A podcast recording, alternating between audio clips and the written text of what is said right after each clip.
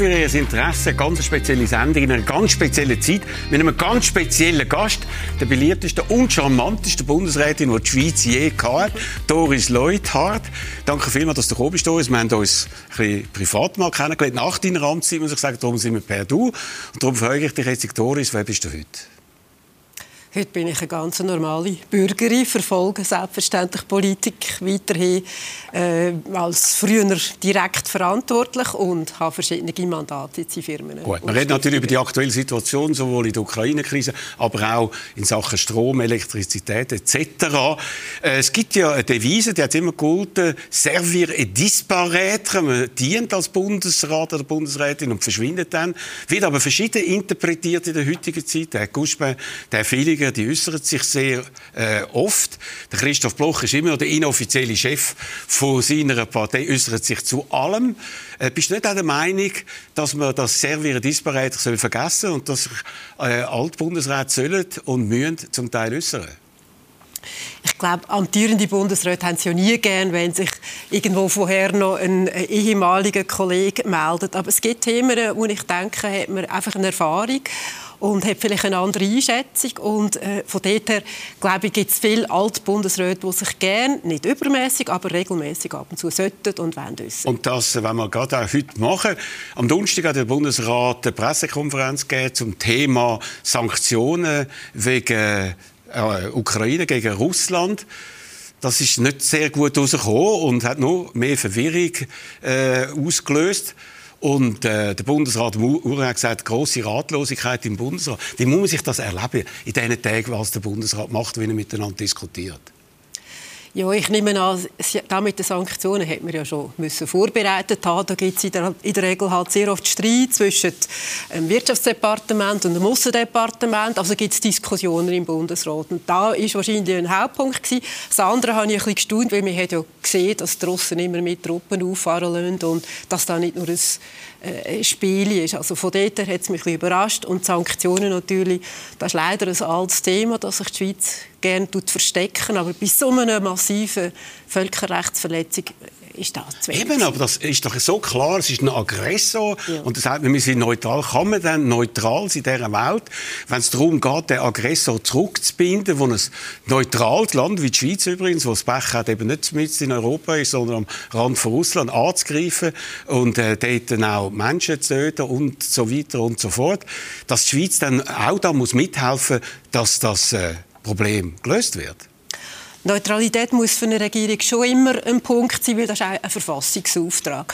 Aber mit uns ist ein Unterschied, oder? wenn man äh, im Rahmen noch von Verhandlungen, vom Dialog ist und, äh, oder kleinere Verletzungen passieren vom Völkerrecht, kann man auch Neutralität aufs Spiel bringen. Aber da jetzt mit einer kriegerischen Invasion, das ist für mich aus der Fall. Eben, also der Bundesrat hat nicht nur eine unklare Haltung gehabt, sondern hat sich dann auch gerade aus dem Staub gemacht, die Herren Parmelin und Gassi an dieser Pressekonferenz ist in den Medien schlecht angekommen. Hast du das auch so empfunden? Ja, also ich habe es auch wirklich nicht gut gefunden. Und vor allem in so Krisen, da weiss man, muss immer eine Regierung einstehen, egal um was es geht. Die Chefs müssen die Verantwortung übernehmen und einstehen. Wir haben schon mal ein Fernsehinterview gemacht, 2014, und ich habe dich dort gefragt, was wird passieren mit dir, jetzt gehen wir ein bisschen auf dich als äh, Privatmensch ein, wenn du nicht mehr Bundesrätin bist und du hast Folgendes Es gibt ja so eine Art äh, Lex Leuenberger zur Diskussion. Dass, wenn man aufhört ja. als Bundesrat, dass man zwei Jahre aufs Wartebänkchen müsste gehen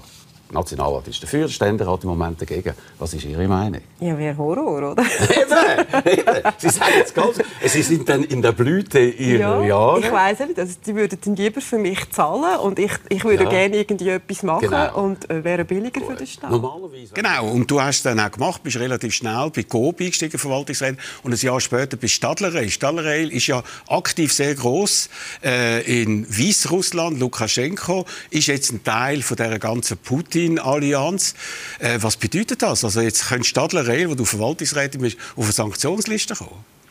Das ist nicht auszuschliessen. Wir prüfen im Moment auch verschiedene Varianten. Das ist sehr unangenehm, weil da gibt es viele Leute, die ja arbeiten äh, für Werk, für Züge, die man in der Region äh, verkauft hat und muss irgendwo fertigen. Das ist eine sehr unangenehme Situation, aber man muss sich vorbereiten. Aber ist es nicht auch schon von Anfang an ein bisschen gefährlich gewesen? Man hat immer gesagt, Lukaschenko ist der letzte Diktator in Europa. Wir wissen, es gibt noch einen zweiten, der heißt Putin etc.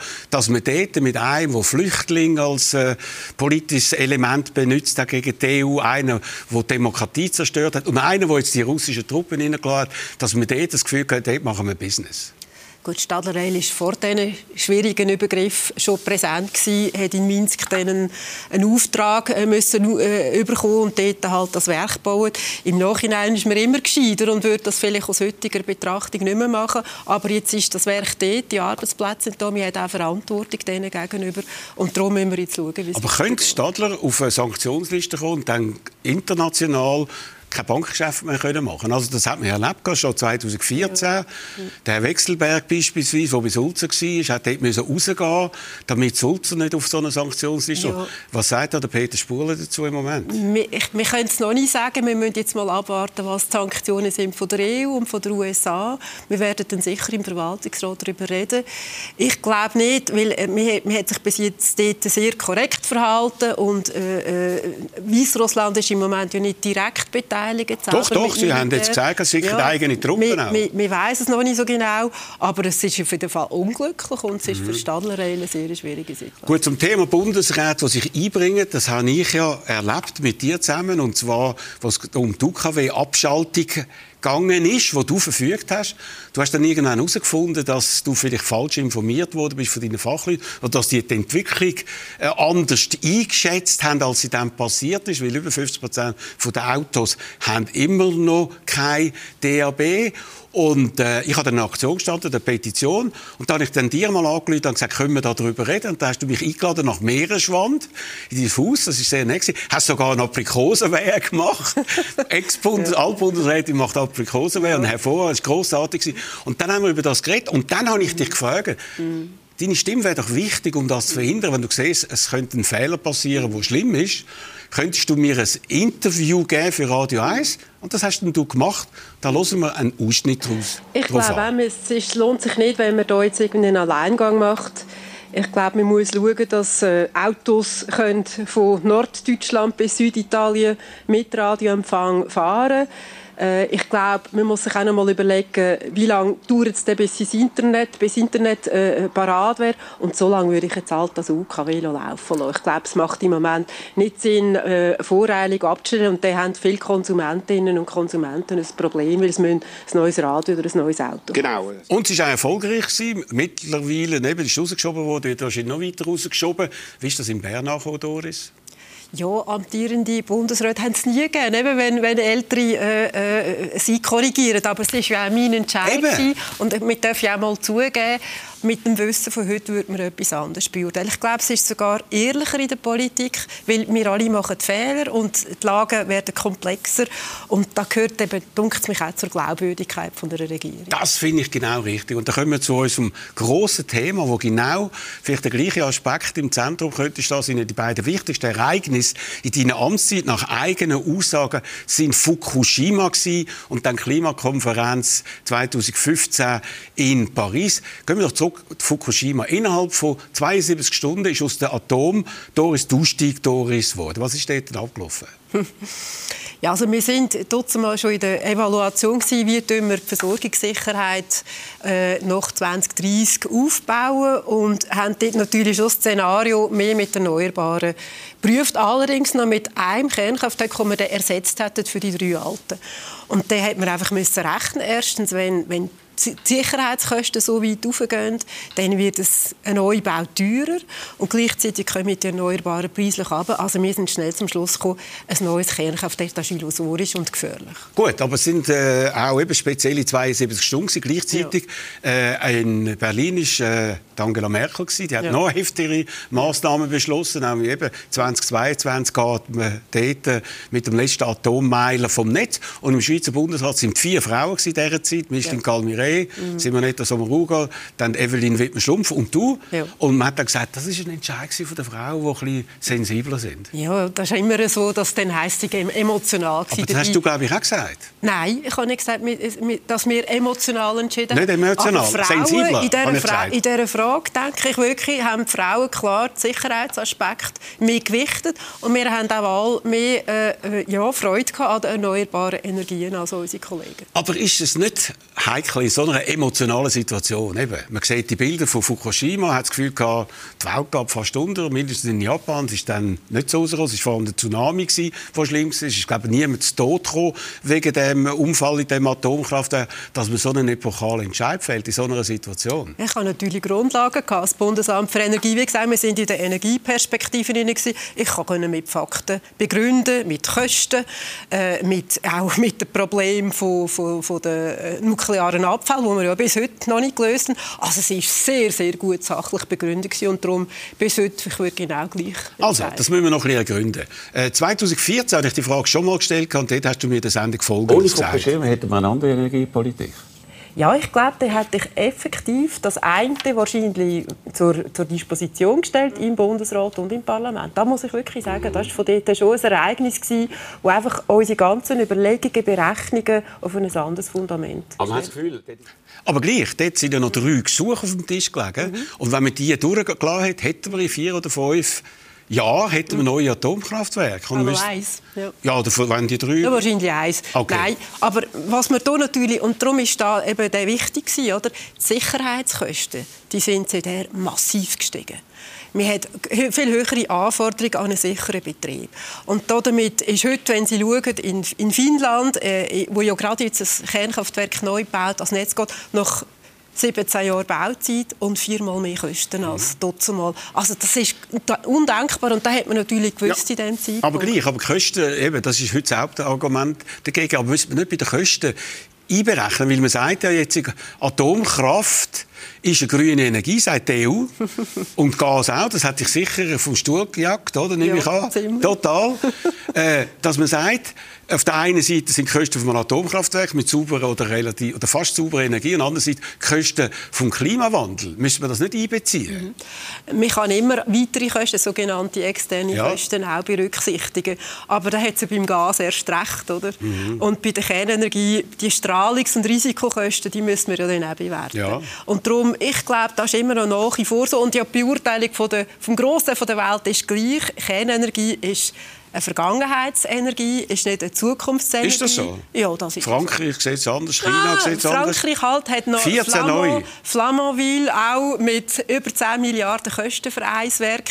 UK hat mal wählen. In Europa sieht man sonst keine Bewegungen. Aber in Amerika hat es ja, Amerika hat natürlich für ihren Grossbedarf immer wieder Bedarf, aber es gibt keine neuen Technologien, die irgendwo den Durchbruch geben. Und wir haben immer gesagt, in der Forschung, nein, wir bleiben in der Forschung engagiert. Das hat man auch seinerzeit im Parlament versprochen, weil da weiß man tatsächlich nicht, was in 20 Jahren ist. Aber jetzt ist gerade mit der Kernfusion hat man einen sogenannten Durchbruch für fünf Sekunden hat man mhm. können Strom. Also es ist für mich nach wie vor also klar gut. keine Zukunft. Es ist ein grosses Thema. Deine Nachfolgerin im Amt ist Simonetta Sommer Maruga geworden. Mhm. Hat sie dir jemals angerufen und gesagt, ich möchte mit dich, mich mit dir über die Themen unterhalten? Nein, da muss sie aber auch nicht. Mal, aber du hast das aufgeleistet und so. Und vielleicht hast du noch Background-Informationen. Ja, Wieso der, Bundesrat, das nicht? der Bundesrat macht ja nach wie vor die Gleichpolitik. Sie äh, probieren jetzt äh, noch mal ein bisschen Schub zu geben. Sie probieren die Stromversorgung für mögliche Lücken äh, zu verbessern. Also insofern äh, läuft alles nach wie vor gemäß dieser Strategie. Aber gleich. Aber die meisten Annahmen, die du dort gehabt hast oder getroffen hast, die gelten ja nicht mehr. Man hat angenommen, dass der Stromverbrauch wird runtergehen ja. bis 2050. Jetzt geht er wahrscheinlich auf.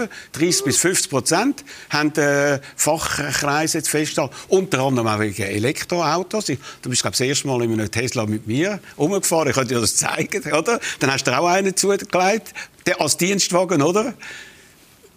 Äh, also die Annahme, dass der Verbrauch wird aufgehen, ja. haben wir hier schon gar nicht so massiv, das stimmt, aber dass der Verbrauch wird aufgehen, weil vieles elektrifiziert wird, gerade im Verkehr, das ist ja klar. gerechnet, es ging aber der, auch in der Abstimmungskampagne. Nein, nein, der Verkehr, der Verkehr ist immer so gewesen, dass man sagt, Treibstoff, das ist auch heute noch, Treibstoff ist von unserem Energiebedarf ein Drittel, also das ist relativ stabil geblieben leider. Aber jetzt kommen mit Elektroauto auf eine gute Situation. Das ist noch eine Sache, wenn speisen sich die ein, wenn die jetzt Nacht einspeisen, Zeit und die Industrie ist vom Netz, kann man da regeln. Gut, also ein zweiter äh, Punkt, wo du ganz anders eingeschätzt hast, nämlich, dass wir ein Stromabkommen haben mit der EU. Mhm. Das hättest du im Traum dir nicht können vorstellen mhm. Dass 2022 das in weiter Ferne ist. Du hast dort mhm. von der Roadmap mhm. äh, geredet. Mhm. Und das ist noch ein weiterer mhm. Punkt wo, von der Erschwernis, oder? Äh, das ist eine Erschwernis, weil die paar Tage oder vielleicht zwei Wochen, wo man bei strengen Winter ein Problem hat mit der Versorgung, könnte man mit dem Stromabkommen mit der EU elegant lösen. Ja, das und das ist schade. Ja, und insofern, das ist immer noch auf der, auf der Pipeline vom Bundesrat. Er hat jetzt ja gerade wieder frisch beschlossen, dass er das wieder an Es ist an sich ausgehandelt, oder? Und da erschwert dann einfach, weil wenn wir da nicht haben und die EU schaut für sich und wir müssen für uns schauen, dann gibt es eigentlich nur wieder den Rückfall auf Gas. Und da würde ich sehr bedauern. Ja gut, aber der Rückfall kommt ja, ist jetzt beschlossen worden von der Simonetta Sommaruga. Das ist eine von ihren Maßnahmen. Und du hast einmal gesagt, Zitat, es wäre fatal, auf Gas umzustellen. Ja, das passiert ich, jetzt. Da, ich bin ja noch nicht sicher. Es ist für sie auch eine Rückfallposition. Wir probieren jetzt auch noch die Speicherseen auszubauen, was auch vernünftiger wäre. Äh, und es gibt halt überall Widerstand. Die Schweizer hätten immer gerne den Fünfer und Zweckli. Oder äh, möglichst keine, keine Anlagen, die sie stören. Und dann hast du am Schluss nur wieder fossile Energie und das wäre eigentlich keine Lösung. Ja gut, also eben Speicherseen ausbauen, das sind ja unglaubliche Verfahren, bis 20 Jahre Bewilligungsverfahren. Sind wir nicht so Ruga hat angekündigt, man will jetzt das ganz anders machen. Man kann nicht hintereinander 37 Mal zum Bundesgericht gehen. Warum hast du das nicht schon gemacht? Wir haben da auch schon probiert, aber doch greift man halt sehr schnell in die kantonale Hoheit ein. Dass das Verfahren parallel soll laufen, das haben wir seinerzeit schon aufgeleistet. Da finde ich sehr gut, wenn Sie das jetzt noch betont und, und probiert auch vielleicht gesetzlich zu regeln. Da würde alles beschleunigen. Mhm. Da würde ich sehr, sehr gut finden. Und auch etwas anderes, was wir nicht richtig einschätzen können, eben, dass die Umweltschützer zum Teil radikal sind. Die, die fürs Grüne sind, die sagen ein paar Murmel, ich sage es jetzt ein bisschen extrem, am Grimsel sind wichtig wichtiger als äh, Verhindern von äh, Strompannen in der Schweiz, oder? Ja, vielleicht ist darum gerade der Krieg so leid es mir tut um die Ukraine und die Situation. Er zeigt eben, Energie ist ein wichtiges Element von, von, von Machtpolitik. Und wenn wir wollen, auch unabhängiger sein äh, und dann gleich alle Möglichkeiten, die wir in der Schweiz haben, vereitelt, dann bleibt am Schluss nur Gas und dann ist man erst recht wieder abhängig. Eben. Und darum glaube ich, im Moment gibt es in der EU wie in der Schweiz, denke ich, äh, äh, wieder ein Umdenken, dass man sich muss beschäftigen muss. Wie können wir versorgungssicher sein, aber mehr zusammenarbeiten und nicht abhängig sein von den Saudis und von, von Russland. Aber wir sind das eben. Mehr, als wir das uns ja. wünschen. Und die Deutschen sind noch viel mehr. Ja. Und dort äh, ist jetzt noch ein grösseres Problem auftaucht, weil Russland als Lieferant ist wahrscheinlich ausgeschlossen äh, für die nächsten Jahrzehnte, sage ich, weil es so unsicher dort. Auch das hast du doch nicht einbezogen in deine ganze Energiepolitik, dass Mal. so etwas passieren kann. Mit, mit Gas haben wir schon sehr früh an zu diversifizieren. Wir haben sehr viel mehr von, von Nordafrika, wir haben von Norwegen, wir haben auch immer noch von Russland. Aber das, wir haben im Ganzen ist Gas etwa 15 Prozent von unserem Energiebedarf. Da vor allem äh, im, im Wärme-Kochbereich und da, das ist noch lustig, das ist ja vor allem in den Städten äh, mhm. der Fall, wo links-grün sind. Also okay. von dort her muss man dort sicher etwas überlegen. Aber der Gasbedarf mit 15, 16 Prozent war relativ stabil. Gewesen, aber, ja. aber nochmal jetzt auf die EU. Also, die sagen ja. jetzt, Atomkraft ist grün, sogar Gas ist äh, grün. Ja. Und das findest du kreuzfalsch. Ja, das ist kreuzfalsch. Ich glaube, dass alle Fachleute haben es auch kritisiert. Oder? Weil das ist, das ist ein Deal zwischen Frankreich und Deutschland. Vielleicht würde es das heute auch wieder anders beurteilen. Aber das als nachhaltige Energie zu bezeichnen, das ist eigentlich, das ist eigentlich eine, eine Ironie und, und ein Affront an alle Wissenschaftler. Aber Atomkraft ist jetzt plötzlich wieder ein Thema in der Schweiz, politisch natürlich die SVP immer schon. Die FDP hat das jetzt auch verabschiedet. Mitte, deine Partei, wie sie heute heißt, ist es so noch ein bisschen unklar. Und es gibt sogar Grüne, die sagen, es ist das kleinere Übel, mhm. Atomkraft. Mhm. Und da frage ich dich jetzt, eben so wie bei UKW, wo du siehst, die Situation hat sich verändert, äh, wir müssen das nochmal anschauen. Und ich tue jetzt mal das zusammenfassen, was alles an Annahmen nicht gestimmt hat. Erstens, der Stromverbrauch der steigt massiv, obwohl man das nicht erwartet hat. Wir haben kein Stromabkommen mit der EU. Der Klimawandel ist heftiger, als man erwartet hat. Naturschützer bremsen massiv. Die Auslandabhängigkeit ist gefährlich und Klimaziele sind so kaum erreichbar. Mhm. Also müssen wir etwas Radikales machen. Nein, ich bin nach wie vor sehr überzeugt, dass unsere Taktik richtig ist. Erstens, der Strombedarf ist relativ stabil, er steigt, aber wir sind immer noch mit drin von Effizienzmaßnahmen. Die erste Etappe Strom- äh, und Energiestrategie geht bis 2035. Also wir sollten nicht voreilig mit in einer äh, Phase andere Maßnahmen treffen. Drittens, Gas ist definitiv keine Lösung. Und jetzt wollen wir noch mal ein Kernkraftwerk bauen, wo wir äh, das Volk. Es ist x-mal teurer und es dauert 15 Jahre. Eben 15 Jahre. Und so lange haben ja noch die Alten.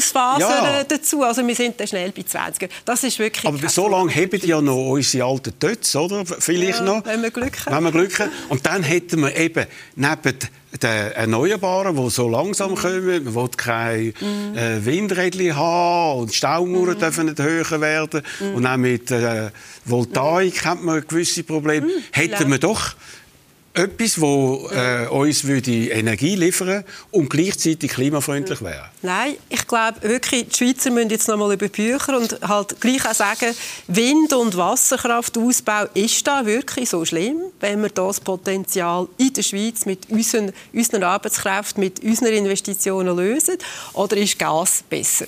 Und Kernkraft, also ich komme wieder zurück, ich habe auch den ganzen Prozess mit dem Abfall müssen begleiten. Wir haben bis heute keine Lösung. Jeder Stand Standort, der in Frage kommt, heftigsten Widerstand. Und solange wir auch für den Abfall nicht eine Lösung haben, wie wollen wir dann neue Kernkraftwerke bauen und das Problem vor uns herschieben? Das ist einfach aber nicht Global ehrlich. Warming ist doch das grosse, das allergrößte Problem, der grosse Elefant im ja. Raum ist doch Global Warming. Ja. Und wir müssen doch alles verhindern, dass wir die ja. äh, Klimaziele nicht erreichen, ja. oder? Aber Roger, äh, der grösste CO2-Schleuder in der Schweiz ist ja die Mobilität ist nicht der Stromberuf. Ja gut, aber die kannst ist die Mobilität. Also dort müssen wir ansetzen und da läuft ja auch, äh, auch mit dem ÖV haben wir grosse Fortschritte gemacht. Dort leistet die Schweiz einen grossen Beitrag in der Industrie und in den Haushalten. Das ist unser Weg.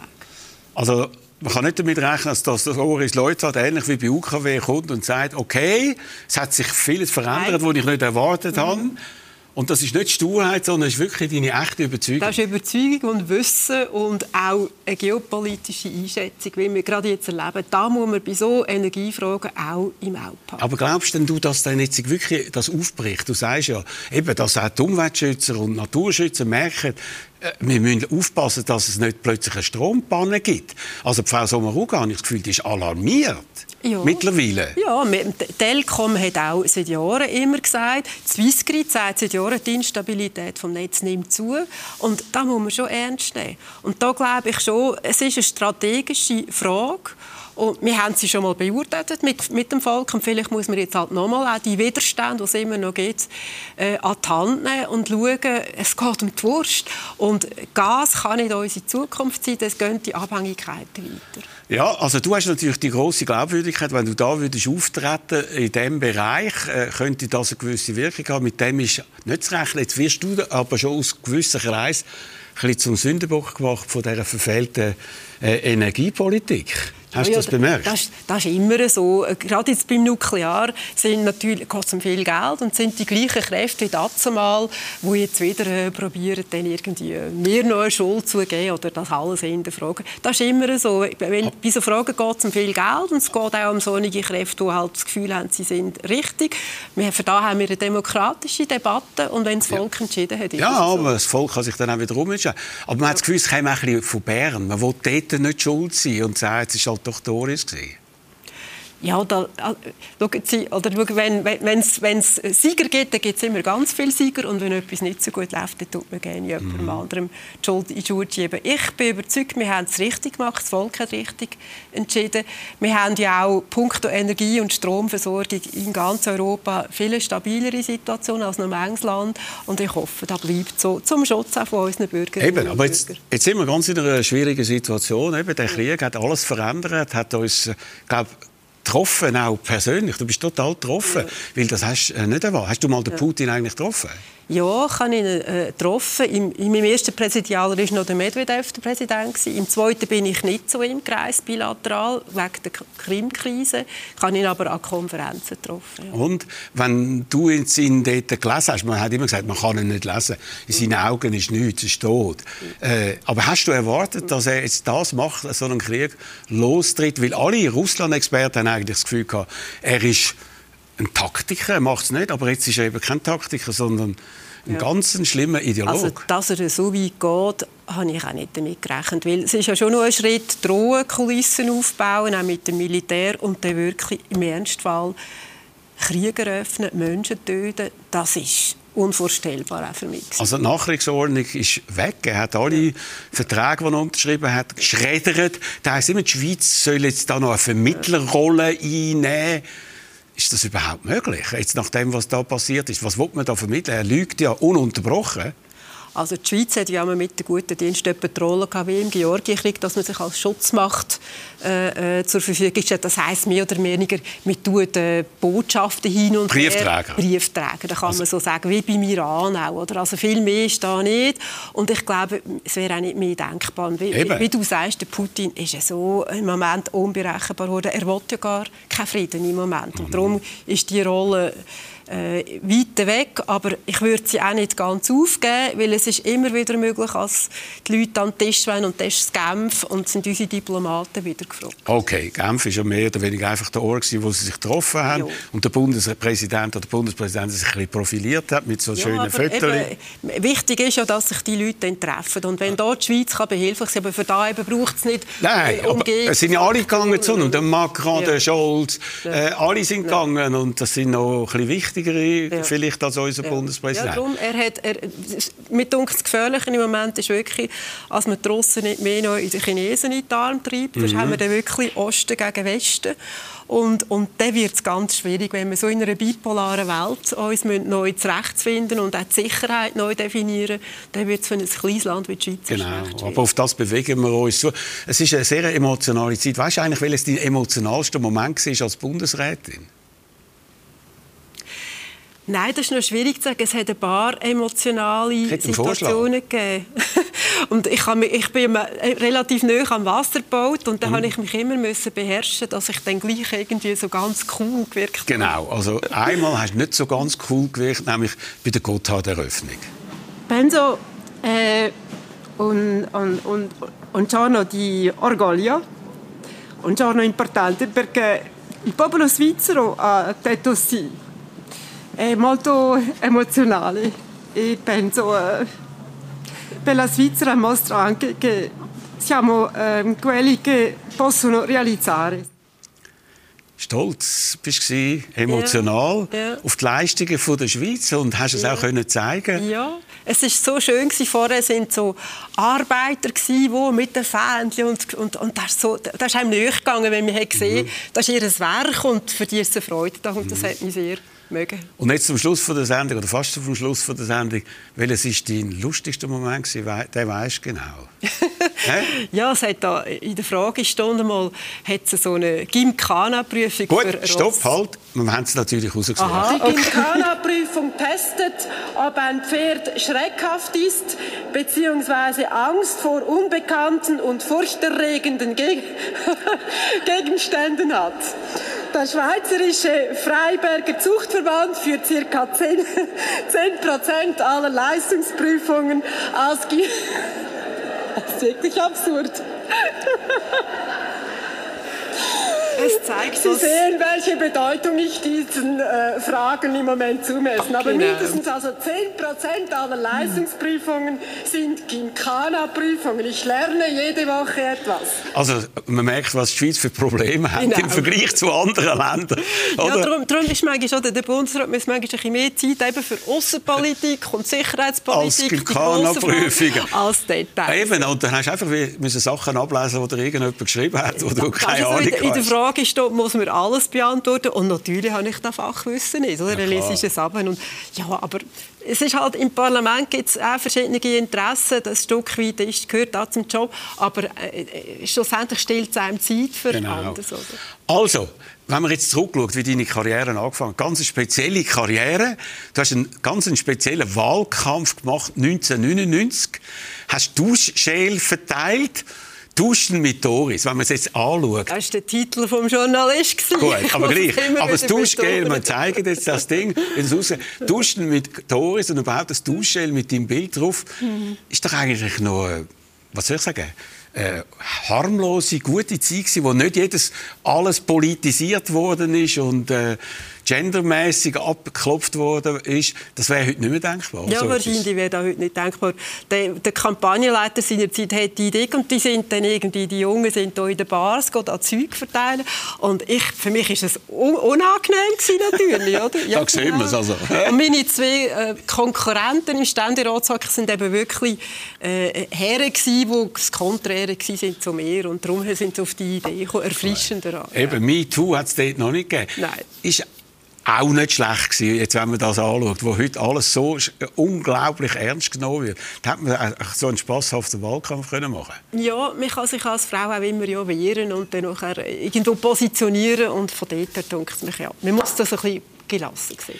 Danke vielmals, sehr eine spannende Sendung, sehr offen. Danke vielmals, Doris, du bist einfach eine außergewöhnliche Persönlichkeit gewesen. Und wenn ich jetzt umschaue im Bundesrat, etwas äh, Vergleichbares ist leider dort nicht. Gerade in dieser schwierigen Zeit wird das noch gut tun. Danke vielmals, dass du gekommen bist. Und danke vielmals für die Aufmerksamkeit. Die Sendung gibt es wieder heute in einer Woche. Bleiben Sie gesund und bleiben Sie fröhlich. Trotz allem. Danke.